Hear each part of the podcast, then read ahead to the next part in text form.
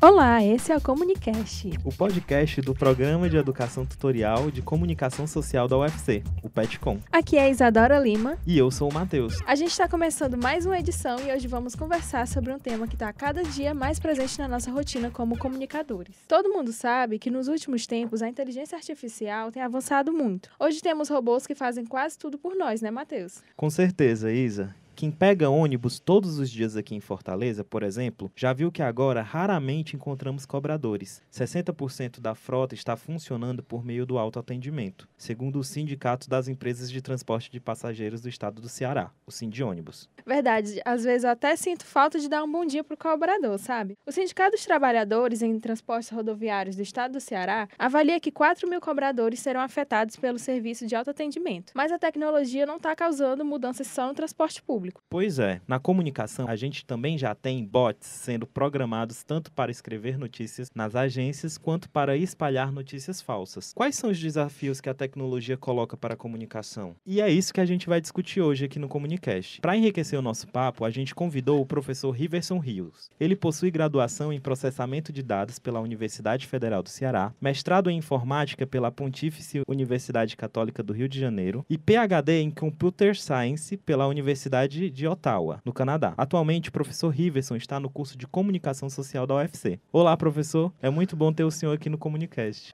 Olá, Matheus. Oh, é um prazer estar aqui participando do, do, programa. Assim, sou um fã assíduo, gosto muito de assistir os podcasts. Gosto muito do PET, claro. Já participei como tutor. E eu até recomendo a todos de assistir os episódios anteriores, né? em particular de Arte na Periferia, que eu gostei muito. É um prazer estar aqui. Obrigado pelo convite. Vamos, vamos nós. Vamos então, professor, no futuro, os meios de comunicação serão controlados por robôs? Oh, essa pergunta é forte. Essa pergunta me, me ah, traz assim um certo medo que as pessoas têm da inteligência artificial, né? Assim, o que é que me traz a sua pergunta?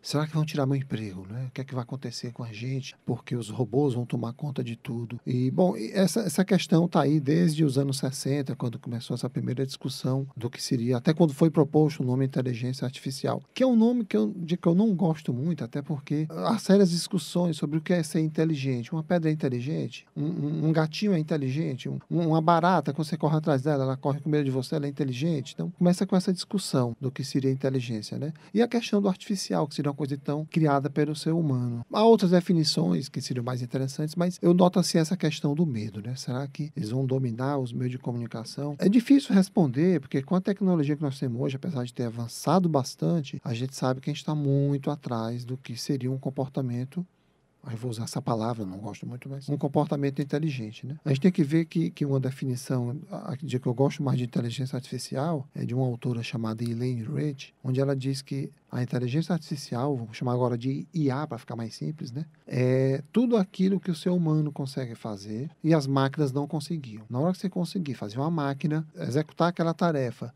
de maneira melhor, mais rápida que o ser humano, aí deixa até de ser inteligência artificial. Mas enquanto a gente está tentando conseguir, é. Ou seja, há diversos avanços na área de IA, e isso desde os anos 60, então já temos aqui uns, uns 50 anos ou mais, né? E não se chegou ainda a substituir o ser humano. Eu não sei dizer daqui a 20, 30, 40 anos, com computação quântica, por exemplo, ou com alguma outra tecnologia que apareça para lá, se isso será possível. Ou quem sabe até com um computador biológico, não se fala muito disso, né? Mas, sei lá, um, um computador que tivesse parte humana, sei lá, aí entra em, nessa área de cibercultura também, né? De, de ciborgues, né? O organismo ciborgue organismo cibernético. Não sei, pode ser que nisso aí tenha um certo avanço. Ou seja, hoje eu diria que não, não deveria existir essa preocupação. E sim de ver a IA como uma ferramenta de auxílio.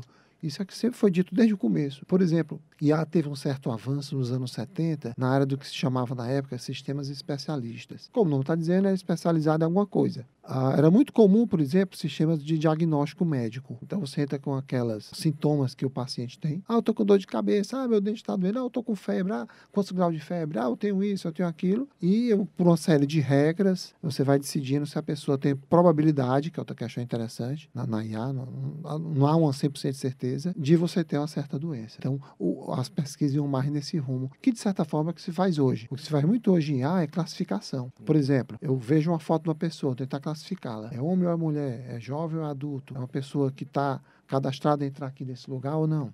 Os algoritmos são IA? algoritmos é o número mais genérico para qualquer conjunto de instruções que eu coloque no computador. Alguns deles são de inteligência artificial.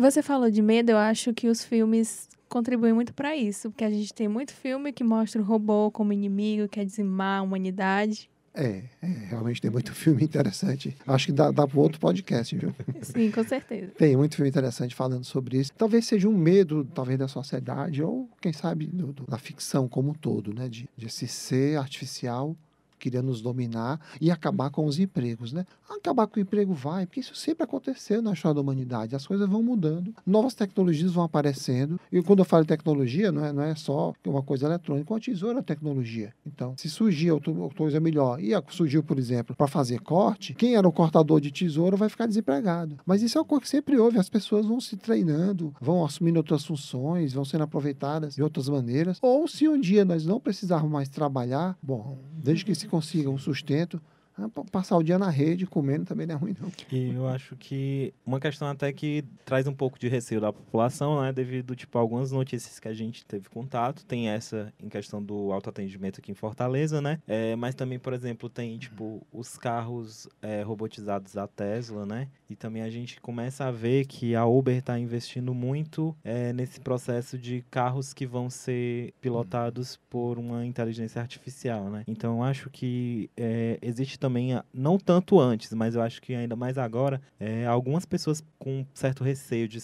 de perder o seu labore, né? É, infelizmente, algumas profissões desaparecem, né? Por exemplo, a de telefonista não existe mais. A de datilografista também, eu acho que praticamente não existe mais. Inclusive, para entrar em alguns empregos algum tempo atrás, você tinha que provar que tinha um curso de datilografia. Também se acabaram. Mas novas foram criadas, por exemplo, na área de serviços. O que a gente precisa, e talvez seja até uma política de Estado, é ver onde é que essas áreas estão sendo mais necessárias e tentar qualificar as pessoas, através do SENAC, SENAI, sei lá, Cine, o Sistema S, não sei, de qualificar as pessoas para que elas possam assumir novas profissões. Felizmente, porém, essa mudança não é brusca, ela é, ela é lenta. Então, dá tempo, de certa forma, de as pessoas assumirem, não é? ou quem sabe até uma geração toda passar, para que a nova venha e, e ocupe dessas novas funções. Mas aí ela vai tirar empregos, sim, mas de qualquer forma, eu quero voltar para aquela questão do, da, da medicina do sisteminha especialista que faz diagnóstico médico. E se ele errar? Bom, para começar, os seres, os seres, humanos erram também, né? Então é bom de passar para isso. Você falou dos carros autônomos. E eles podem errar e matar alguém? Pode. Os seres humanos também erram. Então, se eu quero simular um, um programa de computador, um algoritmo que vai simular o ser humano, ele vai ter falhas também. Ou de software ou até proposital, não sei. Se é para simular o ser humano. Se é para ser perfeito, aí é outra história. Então, o que eu quero dizer com isso é que esses sistemas especialistas passaram a ser usados como como auxiliar para uma pessoa da área de medicina. Então, o médico, a médica, iria usar esse sisteminha e até para referendar o que eles estão fazendo. E quem sabe até, já que ele está lá como assistente, ele vai dar uma outra sugestão de tratamento na qual o médico não tinha pensado, vai sugerir uma outra prescrição de drogas nas quais a médica não tinha pensado. Então, eu vejo a IA mais como um auxiliar do que um, um substituto para o ser humano. E Riverson, para o senhor, é, quais foram as principais mudanças que a inteligência artificial trouxe para a comunicação, em especial para o jornalismo? A gente sempre pensa logo essa questão, no caso do jornalismo, né, de a, a, o jornalismo assistido por computador, de que a matéria vai ser gerada automaticamente a partir de certos dados, por exemplo. Né? Acho que essa é uma grande contribuição, porque esses algoritmos podem te ajudar a ver coisas que o olho humano não descobre. Então, acho isso maravilhoso, porque você pode, então, gerar novas notícias, chegar a novas discussões, quem sabe várias, ser pautado, de certa forma, por isso. Então, acho esse que é um, um grande avanço. Na comunicação, de um modo geral, a IA tem ajudado nessas suas diversas áreas de aprendizagem. Então, você pode é, treinar alguns algoritmos como eu falei, essa questão da classificação, por exemplo, e ajudar na comunicação. Mas eu não vejo, por exemplo, essa questão da substituição dos jornalistas, dos publicitários, por causa da inteligência artificial. Pelo menos não hoje, né? Funcionaria mais como uma ferramenta de, de é, facilidade, né? Tipo, para facilitar esse trabalho, né? É, eu, e aí você falou nisso, eu me lembrei de outra ajuda enorme, realmente é enorme, embora não perfeita. A questão da tradução simultânea. Como é bacana você poder entrevistar uma pessoa de outro país, pessoa de outra língua, que vem de outra cultura, sem ter que saber a língua dela. Lógico que existiria, havia a questão do desemprego, né? Tem tradutores que fazem isso, né? Mas não há tradutores suficientes para tudo quanto é de, de, de textos, mensagens, de, de conversas que a gente quer traduzir. Então, vou precisar de uma ferramenta agora de novo. Essa ferramenta é falha. Qualquer hoje sisteminha que você conheça, por mais que ele use deep learning, um tipo de aprendizagem né, mais profunda, que usou rede neural de, neural de várias camadas, por mais que você pegue uma dessa, ainda não substitui o ser humano. A tradução vem cheia de falhas. Se você pegar qualquer ramo da IA, você vai encontrar diversas falhas. Agora é isso, é um, uma ajuda. Então, para quem é de comunicação, quer fugir um pouquinho dessa bolha, só de, de quem fala português, por exemplo, é maravilhosa a ferramenta. Né? E é, para o senhor, é, como mais ou menos você enxerga essa apropriação dessas tecnologias, né, dessas ferramentas por parte é, dessa ala conservadora, né, de extrema direita, que tem se articulado cada vez mais na web. O uso do IA pela extrema direita, né? Mas em, em que sentido exatamente? Eu acho que é nessa construção de, de bots e tal. É, é um uso de IA para geração, que se eu estou imaginando como é que seria, para geração de texto, porque na verdade eu posso criar um programinha que dispara diversos textos iguais, simulando que são pessoas diferentes, né? Mas o texto é igual. Alguém vai descobrir que tem algo errado, porque estão dizendo a mesma coisa. Eu não sei como é que eles funcionam, se eles geram o texto automaticamente. Por exemplo, eu quero um texto que, que, aplauda o que foi dito. Aí um diz, é, muito bem, é isso mesmo, sabe? Então, uma sequência de frases uhum. já pré-estabelecidas que eles iriam lançando. Aí isso não é muito IA, isso é mais um, eu pegar o próximo, o próximo, o próximo, o próximo. Então, é coisa que você faz no computador normalmente, né? Agora, se IA, se eles pegassem um texto desse, tentassem gerar um outro, assim, a partir daquele, é, um, na verdade, não só outro, mas milhares de outros, né? Ou refutando indo contra aquilo ou apoiando. Eu acho muito difícil, eu acho que não se chegou a esse ponto ainda. Por exemplo, eu quero ver um sistema de IA para o qual eu dou um texto jornalístico, por exemplo, e ele me traga um resumo. Ou isso seria maravilhoso, né? Ferramenta dessa.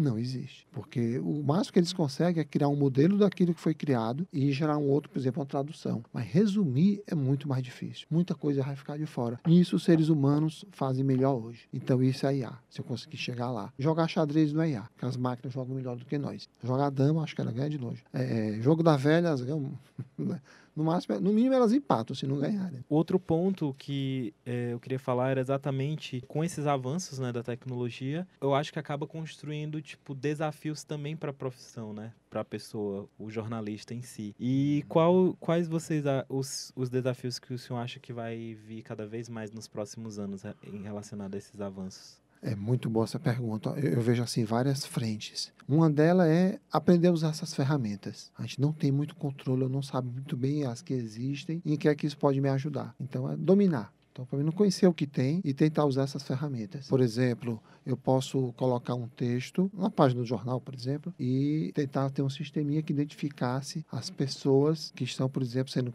estão criticando aquela notícia, que isso vai me chamar a atenção. É engraçado como se mil pessoas forem a favor do que eu disse, eu estou feliz, nem me preocupo. Umazinha sendo contra, eu fico preocupado. Oh, meu Deus, por que criticaram? O que, é que eu falei de errado? Vamos, vamos melhorar esse texto, vamos atrás da. Vamos investigar mais onde é que eu errei. Mas se, se ele pudesse fazer isso, já nos pouparia muito tempo, por exemplo. Só, só digo identificar. Lembra a questão da classificação que eu falei? Eu vou saber aqueles que dizem que sim e os que dizem que não. Então, os que dizem que não são contrários ao que eu falei. Então, já seria uma grande ajuda. Só que o sistema desse também não existe. Um outro, por exemplo, um para identificar, já está bem avançado, né? Para identificar rostos. Então, isso já está avançado bastante. Eu poderia usar isso de certa maneira para procurar pessoas, para identificar pessoas. Se pudesse usar uma coisa desse tipo, mas a gente não sabe usar essas ferramentas também, né? E as pessoas têm medo disso também. Ah, não, sem dúvida. É. Nós estamos hoje numa sociedade que a gente está sendo filmado 24 horas, né? Você está filmado no ônibus, está sendo. Você passa a carteira ali de, de, de, de estudante no ônibus, já está sendo filmado. Você chega num prédio, tá 200 câmeras filmando também. O prédio residencial, o prédio do governo, sei lá. Não interessa, nas ruas você está sendo filmado. E hoje, como está bem avançada essa questão do reconhecimento de rostos, né, de, de faces, é bem provável que sábado a gente anda 24 horas, né? E quando eu lembro que fomos nós que treinamos esse algoritmo. Quando o Facebook perguntava quem está nessa foto, a gente entregava os amigos. E depois ele passou a perguntar: quem está nessa foto é você? Aí você dizia sim, é. Nós estamos testando a classificação deles. Hoje não precisa mais nem dizer. Já, já conhece já de, de frente, de lado, de costa, enrolado no lençol, sabe que é você que está ali. Não tem mais essa preocupação, né? Mas eu acho que, que a gente tem que entender as ferramentas que estão sendo mais usadas hoje, né? E usar isso para o nosso bem Porque a IA veio para ajudar o ser humano, assim falando de um modo mais romântico, né? E não para atrapalhar ou só tirar emprego, como se pensa, né? Por exemplo, se eu pudesse ter um sisteminha em casa que me dissesse qual o sintoma, qual o problema que eu tenho a partir dos meus sintomas, para que eu pudesse me encaminhar para um médico é, especializado nisso, ia ajudar bastante, não era? Se ele me dissesse, oh, como é que você faz pagar na loto e ajudar tanta gente, né? então, o papo tá muito bom, mas o nosso comunicast vai chegando ao fim. É, eu queria agradecer a presença do professor Riverson, né? Eu acho que foi muito pontual nas respostas e também foram respostas de muita qualidade. Então, obrigado, professor Riverson. É, foi massa demais ter a participação de você aqui.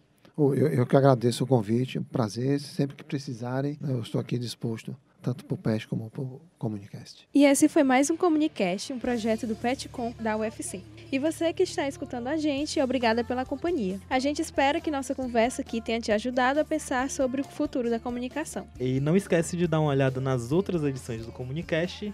Ah, e curta a gente também no Facebook e segue também no Instagram certo? É, o Facebook é facebook.com.br comunicastufc e o Instagram é o arroba comunicastufc. E olha, você também pode ajudar a gente a fazer a Comunicast. É muito simples, basta mandar sugestões de pautas e convidados. O e-mail para contato é contatocomunicast.gmail.com. A gente espera para a próxima edição. Até lá. Tchau, tchau e até mais. Tchau.